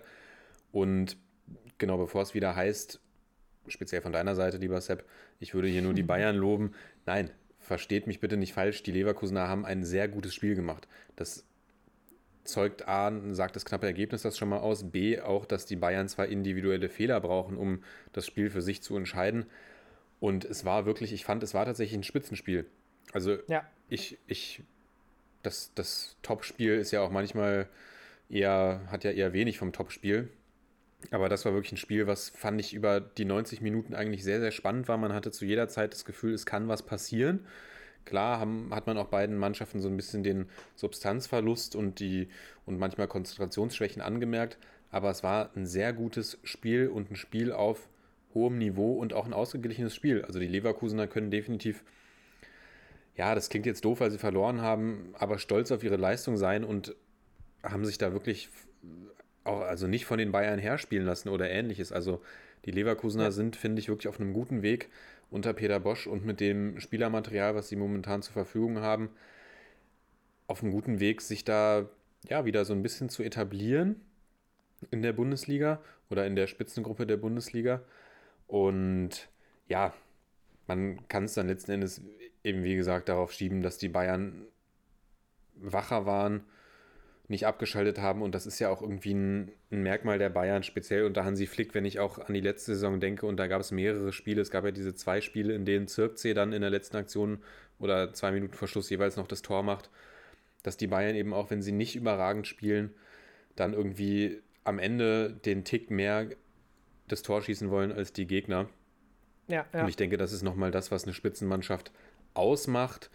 Und falls du, ja, ja dann würde ich sagen, kommen wir ja, ja ich würde kurz sagen, das ist ja eben das, was auch oft angesprochen wird, dass eine Mannschaft wie der FC Bayern München natürlich auch in jedem Spiel gewinnen muss, weil es sonst immer heißt, oh, die Bayern haben verloren. Von daher sind die Bayern natürlich auch von der ganzen Mentalität schon daran gewohnt, wichtige Spiele eben auch gewinnen zu müssen und haben damit dann natürlich auch eine, eine ja, immer eine gute, eine gute Ausgangslage, um so eine Spiele dann für sich zu entscheiden. Aber genau, du darfst. So, wie hast du denn nun David Alaba im Mittelfeld gesehen? Ja, muss ich sagen, ähm, hat, mir tatsächlich, hat mir tatsächlich gut gefallen. Das ist ja nochmal für alle, die das äh, nicht, so, nicht so mitbekommen. Es ist ja eigentlich auch, glaube ich, die Position, die er sich am liebsten wünschen würde, um da dauerhaft zu spielen. In der ähm, österreichischen Nationalmannschaft spielt er die Position ja auch sehr gerne, wenn nicht sogar am liebsten noch offensiver. Am liebsten als Stürmer David Alaba. Nein, und ich finde, er hat ähm, einen konstanten Job gemacht, aber ich fand es jetzt auch nicht überragend. Also ich sag mal, solange Goretzka und äh, Kimmich beide fit sind, Kimmich haben wir ja auch das Comeback gesehen, ähm, glaube ich, gibt es dafür David Alaba keine Chance, da dauerhaft sich äh, festzusetzen auf der 6. Auch wenn ich es interessant fände, wenn er auf der 6 mal, keine Ahnung, zusammen mit Kimmich eine Partie machen würde, ähm, würde ich mir auch mal gerne angucken. Aber ich fand es jetzt, fand's jetzt auch nicht überragend, dass ich jetzt sagen würde, ich äh, bin ausgerastet, weil David Alaba für mich die Zukunft auf der 6 der Bayern ist. ja, er hat konstant gespielt, finde ich auch. Oder hat ein, oh, was heißt konstant, hat ein solides Spiel gemacht. Aber ich sehe ihn da auch nicht dauerhaft, auch einfach, weil er so ein paar Sachen, finde ich, nicht mitbringt, die man als zentraler Mittelfeldspieler und als Fixpunkt einer Mannschaft auch haben sollte. Das ist zum einen, verspringen, verspringen ihm viel zu viele Bälle, meiner Ansicht nach. Also er hat manchmal echt schlechte erste Kontakte und das hat man zum Beispiel bei, sieht man bei Kimmich ganz selten, das hat man bei Thiago ganz selten gesehen. Und Alaba sind da schon vermehrt die Bälle so ein bisschen vom Fuß gesprungen. Und das Zweite ist, was ich dann doch relativ wichtig finde für einen zentralen Mittelfeldspieler, er hat halt nur einen linken Fuß. Ja. Und er ist tatsächlich relativ ausrechenbar, wenn man ihm, wenn man quasi ihm den linken Fuß so ein bisschen zustellt und ihn quasi forciert, mit rechts zu spielen, dann kann man ihm da auch relativ schnell Fehler aufzwingen. Und da ist in den letzten Jahren auch relativ wenig passiert an, seinen, an der Arbeit mit dem rechten Fuß.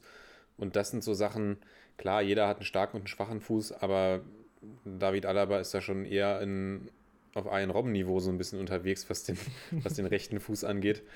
Und ja, das gehört für mich zumindest für so einen zentralen Mittelfeldspieler, der an sich selbst auch den Anspruch hat, dieses Spiel so zu lenken.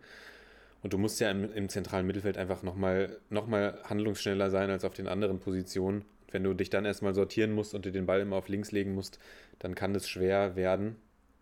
Und da hat man auch nochmal eine ganz andere Energie gesehen, finde ich auch, als Josua Kimmich reingegangen, äh, reingekommen ist.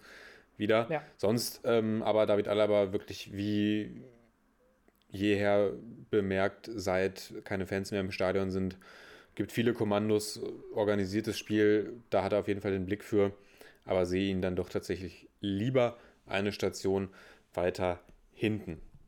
Lass uns noch zu zwei, zu zwei Leverkusen dann was sagen.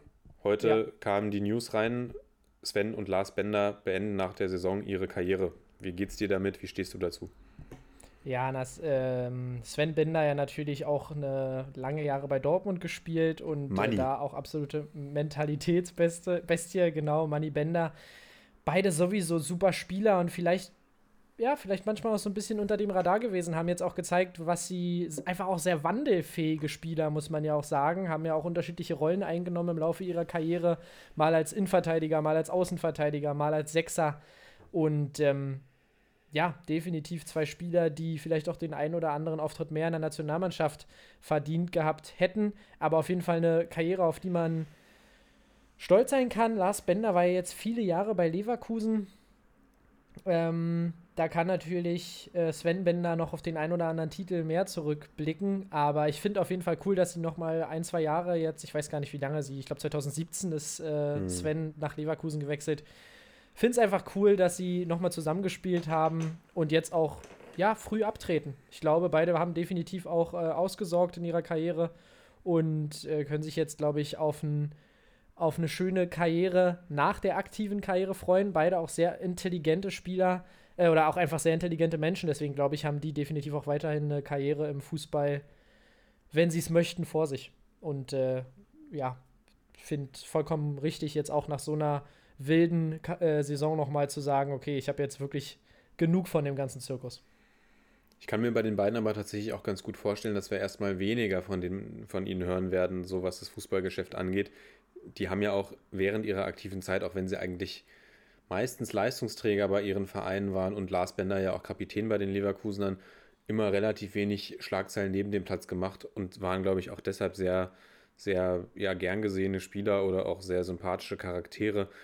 Ging mir dann tatsächlich heute auch so ein bisschen, dass ich dachte, okay, wow, das hat mich schon so ein bisschen. Mich auch. Also ja, es, hat mich, es, hat mich nicht, es hat mich nicht nur überrascht, es hat mich auch so ein bisschen also ich habe gemerkt, wie ich dachte, ja, ich bin jetzt doch so ein bisschen traurig, weil das irgendwie so zwei Typen sind, die man, glaube ich, einfach äh, gerne sieht und wertschätzt. Und ja, absolute, ich glaube, das ist auch aus der, aus der Mitteilung der Leverkusener vor, vorgegangen, absolute Vorzeigeprofis über ihre Karrieren gewesen sind.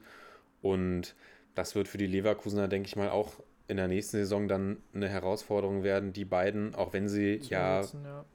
auch wenn sie ja, ja leider auch viele Verletzungen hatten während ihrer Karriere, die dann aber tatsächlich zu ersetzen, auch den Wert, den sie in der Mannschaft einfach haben. Genau. Ich würde sagen, noch eine Ja. Sache und dann schließen wir das Spiel ab. Unter der Woche, du hast es angesprochen, Lewandowski zum Weltfußballer gewählt worden, Hansi Flick nicht zum Welttrainer gewählt worden. Wie stehst du zu den Recht, beiden? zu Recht. Wie stehst du zu den beiden Wahlen? Ganz kurzes äh, äh, Fazit von dir. Ähm, also Manuel Neuer auch Welttorhüter. Ah, Manuel Neuer, berechtigt. auch Welttorhüter, entschuldige Äh, bitte. Levi, weltbester äh, Spieler, auch berechtigt. Also wenn nicht diese Saison, wann dann? Und dass Hansi natürlich nicht Welttrainer wird, ist ein bisschen lächerlich. Auch wenn ich natürlich für Kloppo nur Liebe habe.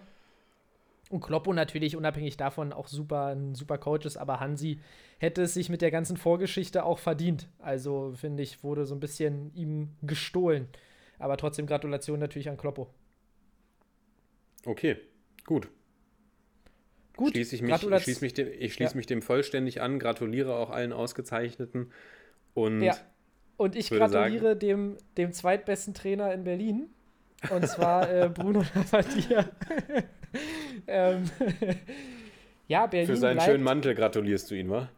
Genau, Berlin bleibt äh, blau-weiß. Definitiv 4 zu 1 Niederlage in Freiburg. Und ich glaube, wir brauchen jetzt nicht alle Tore durchsprechen. Es ist wirklich, ja, auch bezeichnend, diese Niederlage einmal mehr. Ich habe eigentlich gecallt, dass jetzt die Spieltage der Hertha kommen und ich habe auch wirklich dran geglaubt. Und ich, ja, aber jetzt fe- fehlt mir auch langsam hier ein bisschen der Glauben. Das wäre nochmal der Punkt gewesen, glaube ich, wo Hertha nochmal hätte ein Zeichen setzen können, vielleicht nochmal mit einer überzeugenden Leistung rausgehen. Stattdessen verliert man 4 zu 1. Bruno Labbadia kritisiert Matthäus Kunja öffentlich, dass er den Kopf hängen lässt und damit die Mannschaft runterzieht. Ähm, Kunja auch, ich weiß gar nicht, eine Zweikampfquote, die war so, so niedrig, da dachte ich jetzt, ich habe mich verlesen. Ich weiß gar nicht mehr genau, waren es irgendwie unter 20 Prozent oder so? Da weißt du war mehr auf jeden ich. Fall war auf jeden Fall hart. Piatek überhaupt, also Piatek, sorry, ich feiere ihn eigentlich und ich wünsche ihn mir auch für die Viola in Florenz, aber Boah, da ich fehlt wünsche mir ihn mir wirklich- nicht für die Viola in nee, nee, Florenz. da fehlt mir wirklich ein bisschen das fußballerische Talent, was ich gar nicht so auf dem Schirm hatte, dass es da so mangelt. Wie gesagt, er ist bestimmt ein guter Torjäger, aber wird halt auch nicht eingesetzt. Und ja, die ganze Offensivabteilung wie auch die Defensivabteilung kann man eigentlich abhaken ähm, bei der Hertha an diesem Spieltag. Und ja, also ich, ich weiß nicht, drei Punkte vom Relegationsplatz, Bruno. Ich, ich weiß nicht, ob Bruno da noch viele Argumente hat. Kann mir auch vorstellen, dass man in Berlin sagt, er ist ähm, immer noch der Mann, mit dem wir uns das hier vorstellen, aber huh, also die Leistungen stimmen absolut gar nicht. Für den Anspruch hatte ich auch in der letzten Folge schon gesagt.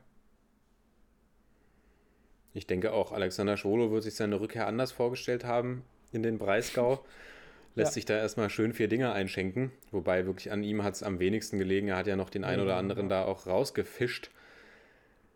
Ja, Bruno Labbadia stellt mehrfach um. Wir hatten es ja auch angesprochen. Pekare kehrt zurück. Mittelstädt ersetzt Plattenhardt.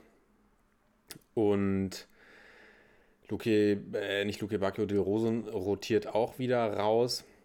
Aber da hat man, ja, also wirklich die erste Halbzeit war Hertha ja komplett blass. Freiburg stand gut organisiert. Schönes Tor von Grifo, muss man sagen, nachdem sich Schmid da ganz gut durchgetankt hat. Und dann vergibt Grifo ja noch die Riesenchance vor der Pause. Ja, das da, Ding war natürlich das muss man ja auch noch sagen. Und dann kommt Hertha ja aber eigentlich gut aus der Pause, schließt, schießt schnell das 1 zu 1. Und ich habe gedacht, ah, okay, jetzt wird es interessant. Und dann kriegen sie eigentlich eine sehr ungünstige Drangphase, das 2 zu 1. Und dann bricht es quasi komplett auseinander bei der Hertha. Freiburg gewinnt das Ding 4 zu 1. Und ich bin auch echt gespannt, wie es jetzt bei Hertha weitergeht. Also das sind, das können nicht die Ansprüche sein, die Hertha an sich hat. Und ich bin tatsächlich auch da gespannt, wie lange Bruno Labbadia da noch seines Amtes walten darf. Ich finde, so ein Trainerwechsel ist ja auch immer eine, so ein bisschen so eine taktische Geschichte. Du könntest Ja. jetzt Bruno Labbadia natürlich rausschmeißen und dem neuen Coach ein ganz angenehmes erstes Programm vor die Nase setzen. Ich meine, gegen Schalke gewinnt vermutlich auch Bruno Labbadia. Mm. Oder du sagst eben, du glaubst noch an ihn und ich, ja, ich bin eigentlich, wir haben uns ja hier schon als Bruno Labbadia-Fans eigentlich geoutet und bin eigentlich, habe auch immer noch die Idee, dass das eigentlich ein, ein, guter Trainer ist für die Hertha und mit dem sie wirklich guten Fußball spielen können. Und auch so ein Stürmer wie, wie Piontek kann, glaube ich, eigentlich profitieren von, von dem Offensivfußball, den Bruno Labbadia ja eigentlich gerne spielen lässt. Weil er ist ja nun mal ein Stürmer, du hast gesagt, er ist jetzt nicht der Mann, der da vorne die, die Dinger äh, nied- und nagelfest macht und den du da groß ins Spiel einbinden kannst, sondern der muss eben gefüttert werden und ist ja dann, hat ja seine Abschlussqualitäten doch schon wirklich des Öfteren mal auch in Italien unter Beweis gestellt, dass er eben ein sehr gefährlicher Stürmer im 16er ist, aber eben niemand, der, der jetzt großartig dein, dein Spiel nach vorne belebt. Und ja, wenn, wenn da aber keine Bälle in den Strafraum kommen, dann hängt er natürlich komplett in der Luft. Und das haben wir die letzten Spiele ja wirklich mehrfach gesehen. Also ja, ja. mal abgesehen von dem Berlin-Derby haben wir echt keine guten Spiele von Piontek gesehen. Und ja, das war von Hertha alles echt kein, ja, war nicht schön anzuschauen. Und jetzt kommen, denke ich mal, auch bei Hertha so ein bisschen die Wochen der Wahrheit. Also ich freue mich Ja. auf den zweiten ersten. Ich mich auch und ich glaube, ich, äh, ich freue mich natürlich auch, weil wir dann endlich wieder aufnehmen. Aber ich äh, glaube tatsächlich irgendwie auch, dass die Hatana mit ihm den Weg noch weitergehen. Ich kann mir irgendwie nicht vorstellen, dass sie ihn jetzt äh, schmeißen. Und ich kann mir auch vorstellen, dass Bruno die nochmal irgendwie in den Griff kriegt. Aber nichtsdestotrotz ist er jetzt auch schon recht lange da und da könnte man auch erwarten, dass da irgendwie ein bisschen mehr irgendwie eine Philosophie herrscht und auch das fehlt mir tatsächlich dann so ein bisschen. Aber gut, ich glaube, da können wir, da müssen wir weiterhin abwarten, weil bisher gibt es ja auch nicht wirklich Meldungen, dass es schlecht aussieht für Bruno. Deshalb Mhm. ähm, glaube ich auch weiterhin, dass sie den Weg erstmal noch mit ihm ein Stückchen gehen. Aber wenn er dann in den nächsten Spielen, wie du ja schon sagst, die gegen äh, Schalke gehen, ich glaube, Bielefeld hat man auch noch vor der Brust, man hat äh, Köln vor der Brust, das sind jetzt wirklich die Spiele, die er gewinnen muss. Also sorry, wenn da auch wieder Punkte liegen gelassen werden, ich glaube, dann wird es auch für Bruno ganz eng im neuen und hoffentlich wunderschönen Jahr 2021. Hast du sonst noch Anmerkungen? Nein, Na, dann schauen wir doch mal auf unsere Lieblingswölfe aus Wolfsburg, die gegen den VfB Stuttgart 1 zu 0 gewonnen haben und damit das letzte Spiel vor Weihnachten in diesem wunderschönen Jahr 2020 ja, abgeschlossen haben. Mein Lieber, fass doch bitte nochmal die Corona-Situation beim VfL Wolfsburg vor diesem Spiel zusammen. Ja, vor dem Spiel erreichten uns die News, dass Maximilian Arnold und Jérôme Roussillon positiv auf das Coronavirus getestet wurden und in der Folge sind dann Xaver Schlager, Maximilian Philipp und Siersleben, der mir bis dahin noch unbekannt war, ist glaube ich ein Innenverteidiger, mir. ja. Kann gut sein. dann sich ebenfalls in Quarantäne als Kontaktpersonen begeben mussten. Ja, und dann musste Oliver Glasner ein bisschen sein System umstellen oder seine Aufstellung umstellen und hat dann tatsächlich überrascht, damit, dass er Renato Steffen zurückgeholt hat in die Startelf, dafür Kevin Mbabu rausgestrichen hat. Otavio durfte die linke Seite beackern, Pongracic durfte wieder in der Mitte ran und Gerhard durfte auch mal wieder ein paar Minuten sammeln. Genauso Ja, wie Gila. Vogi, genauso wie Gila Vogi. Und Bartosz Bialek hat, glaube ich, sein Startelfdebüt sogar gefeiert, wenn ich mich nicht ganz täusche. Ich glaube, es war so. Ja, und das Spiel, was wir als Leckerbissen so ein bisschen auserkoren hatten, hat sich dann so ein bisschen anders dargestellt, muss ich sagen. War recht Ja. zäh. Ja. Und ja, gab relativ wenig Szenen, Szenen, die irgendwie für Gefahr gesorgt haben. Wenn, dann kamen sie tatsächlich von den Wölfen. Eine Szene muss man tatsächlich dann noch erwähnen. Relativ früh, ich glaube in der zehnten Minute, gab es einen Kontakt im Strafraum zwischen Baku und Gonzales. Und die Stuttgarter haben heftig pro protestiert. Weiß nicht, wie, die, wie, wie siehst du die Szene? Ja, also ich finde, dass man da auf jeden Fall auch, ähm, dass man das Ding pfeifen sollte. Und äh, wir haben natürlich mal wieder gesehen, dass äh, Baku scheinbar äh, einen guten Draht zu den Schiris hat. Nein, nein, Spaß. Aber ich finde, es war sowieso von der, ähm, von der Schiedsrichterleistung, fand ich es von der Verhältnismäßigkeit manchmal, manchmal ein bisschen schwierig. Da war auch eine Szene im Spiel, wo es einen Foul gibt. und dann schreit nur irgendeiner von draußen, Schiri, wenn das faul war, dann war das vorhin auch ein Foul. Und äh, das hat eigentlich ganz gut ähm, beschrieben, wie die Schiedsrichterleistung war. Ich fand in manchen Situationen ein bisschen inkonsequent und das äh, Foul von Baku äh, kann man in meinen Augen definitiv pfeifen und dann läuft das Spiel vielleicht ein bisschen anders. Ich finde, wir haben, wie du schon sagst, von den Wölfen, also wir haben uns von dem Spiel, glaube ich, insgesamt mehr erwartet. Ich fand aber auch, dass die Stuttgarter die ein oder andere Situation ein bisschen kompliziert zu Ende ähm, gespielt haben. Gonzales auch mit einer Situation, wo er den Ball zugespielt bekommt, auch relativ ungenau, aber dann das Ding auch verzieht. Also, ja, und im Endeffekt finde ich tatsächlich, war ich dann doch nach der Personallage bei den Wolfsburgern überrascht, dass man äh, sich trotzdem durchgesetzt hat gegen die Stuttgarter. Vor allem von der Kombination Bialek und Weghorst war ich tatsächlich nicht so super überzeugt. Beide eher so eine größeren Spieler ähm, von der Körpergröße. Das hat irgendwie auch nicht so grandios harmoniert. Ja, und ich glaube, wie das, wie das Siegtor gefallen ist, beschreibt eigentlich alles, äh, was man zu diesem Spiel wissen muss. Ein Ping-Pong-Freistoß von Brekalo. Und ich glaube, dass das eigentlich, ja.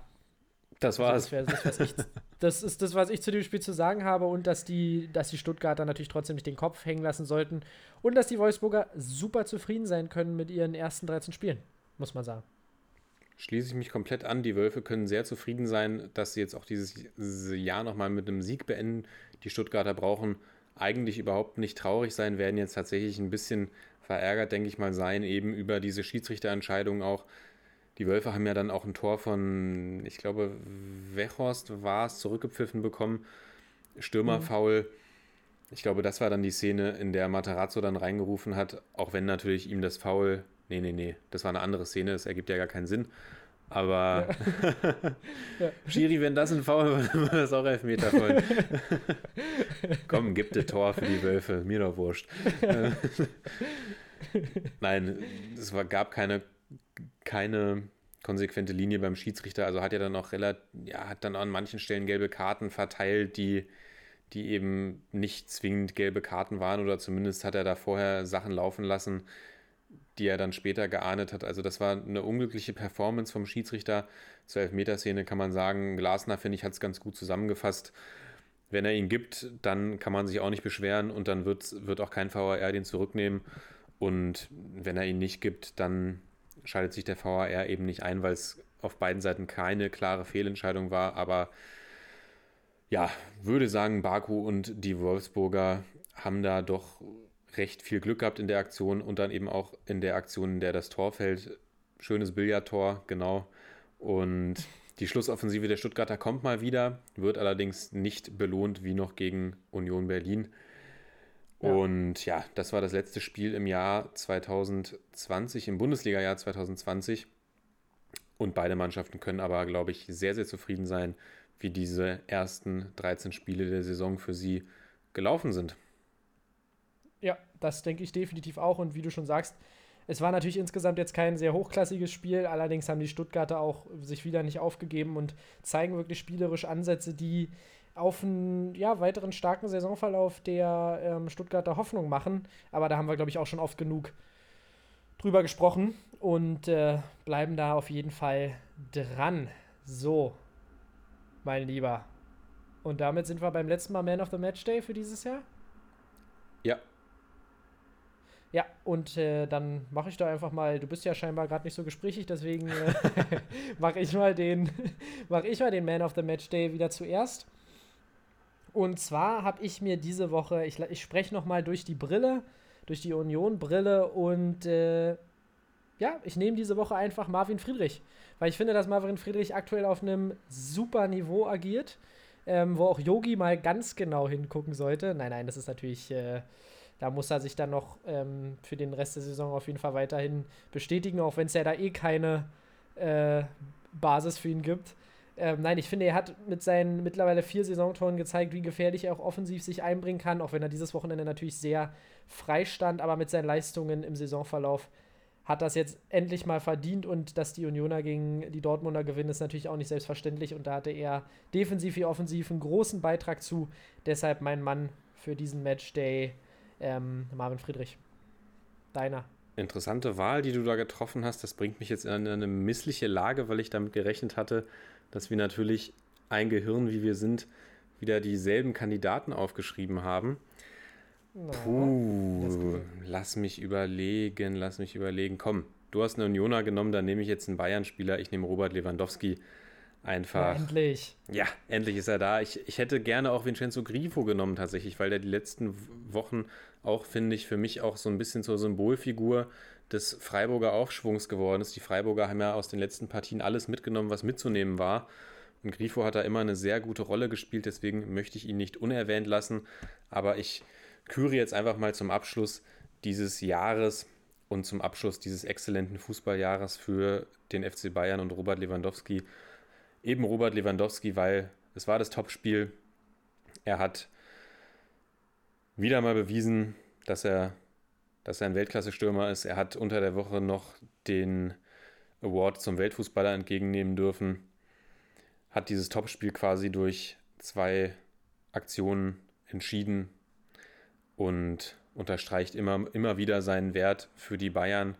Hat jetzt eine extrem gute Torquote auch in der Bundesliga, das muss man ja auch sagen. Und Kann man mitleben. ja, ich würde sagen, Robert Lewandowski, mein letzter Man of the Match Day für das Jahr 2020 und würde dich dann fragen, ob du eine Aktion des Spieltags hast. Ich habe nämlich keine. Ja, mir fallen, Ich, ähm, mir fallen da. Ja. ich ja. bin jetzt einfach mal so frei und beende dieses Jahr ohne Aktion des Spieltages. Eieieiei, Lennart. Also da fallen mir ja ein paar Dinge ein. Also erstmal wollte ich noch mal kurz sagen, 17 Tore und 6 Assists für Robert Lewandowski in 12 Spielen. Das klingt so ein bisschen wie ähm, die Statistik von äh, dem Kreisligastürmer, der mal früher Hör gespielt hat. Also er macht auf jeden Fall, er zeigt, dass er zu mehr berufen ist als Bundesliga. Bundesliga ist Robert Lewandowski definitiv zu einfach und jemand, der Oder gerne klingt- in seine klingt- Fuß... Klingt wie die Statistiken von den Talenten, von den FIFA-Talenten, die man sich da hochzieht, wenn man dann Genau, auf, immer- auf Amateurschwierigkeitsgrad die Dinger einschenkt. Du, das ist da, da ist ja, das ist ja da noch viel zu wenig äh, fast dafür. Nein, aber es gibt noch jemanden, der gerne in die Fußstapfen von Robert Lewandowski irgendwann mal treten möchte und das ist äh, Yusufa Mukoko. Und ich finde, das ist für mich so ein bisschen der Moment des Spieltags, das könnte man sagen. Aber vorhin noch nicht so richtig thematisiert, weil ich wieder im Union-Fieber war. Aber Yusufa Mukoko, finde ich, hat wirklich ein ordentliches Spiel gemacht gegen die Unioner, das darf man nicht vergessen, und hat seine Abschlussqualität auf jeden Fall schon mal bewiesen.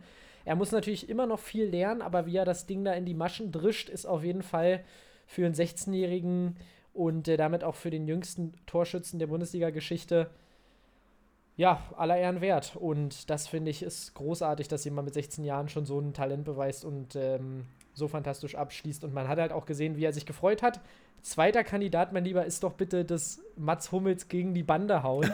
äh, das kann man wirklich nicht. Äh, das ist doch einfach eine geile Aktion gewesen, weil es halt in meinen Augen so ein bisschen so aussah wie: Oh, Kameras. Jetzt muss ich mal zeigen, dass ich ein Führungsspieler bin und hau hier mal gegen die Bande. Ähm, ja, fand ich auch sehr amüsant. Aber wie gesagt, meine Aktion des Spieltags ist Yusufa Mukokos äh, Debütor. Das ist doch eine herzerwärmende Aktion des Spieltages. Und da bin ich fast froh, dass ich mir keine auserkoren habe, dass wir die Aktion des Spieltages dieses Jahr so beenden können. Ja, und damit sind wir mal wieder bei äh, anderthalb Stunden Podcast angekommen und wir waren heute wieder richtig in Quassellaune. Nichtsdestotrotz hat es mir wieder große Freude bereitet und ich freue mich erstmal auf das äh, kommende Jahr mit äh, dir, mein Lieber. Da werden sicherlich noch einige interessante äh, Spieltage und damit Podcasts auf uns zukommen. Oder? Sehe ich ganz genauso. Ich freue mich, dass wir diese 17 Folgen schon, naja, was heißt hinter uns gebracht haben. Freue mich über jede einzelne der 17 Folgen, die wir aufgenommen haben. Es kommt mir auch gar nicht so vor wie 17 Folgen. Ich freue Nee, mich jedes tatsächlich schon eine ganze Menge Holz. Ich freue mich jedes Mal über die Aufnahme mit dir. Finde, wir, wir machen das wirklich, klopf, klopf uns jetzt einfach mal auf die Schulter. Finde, wir machen das wirklich Sehr gut. schön. Und bedanke mich natürlich bei dir und bedanke mich aber auch bei jedem Einzelnen von euch, der bereits eingeschaltet hat. Und bei jedem, der ja, uns, uns unterstützt, uns Feedback gibt, uns Nachrichten schreibt. Wir sind sehr dankbar dafür. Wir sind sehr stolz, dass wir eine stabile und funktionierende kleine Fanbase aufgebaut haben. Und da bleibt mir dann nichts anderes mehr übrig, als Danke zu sagen. Habt schöne Feiertage, habt eine besinnliche Weihnachtszeit, genießt die Zeit im kleinsten Kreise der Familie, nehme ich mal an. Bleibt alle gesund, kommt gut ins neue Jahr und wir hören uns dann hoffentlich gesund und munter auch alle wieder im neuen Jahr. Genau, und im neuen Jahr greifen wir beide dann auch an. Ich, äh, die Community muss auf jeden Fall noch weiterhin ausgebaut werden.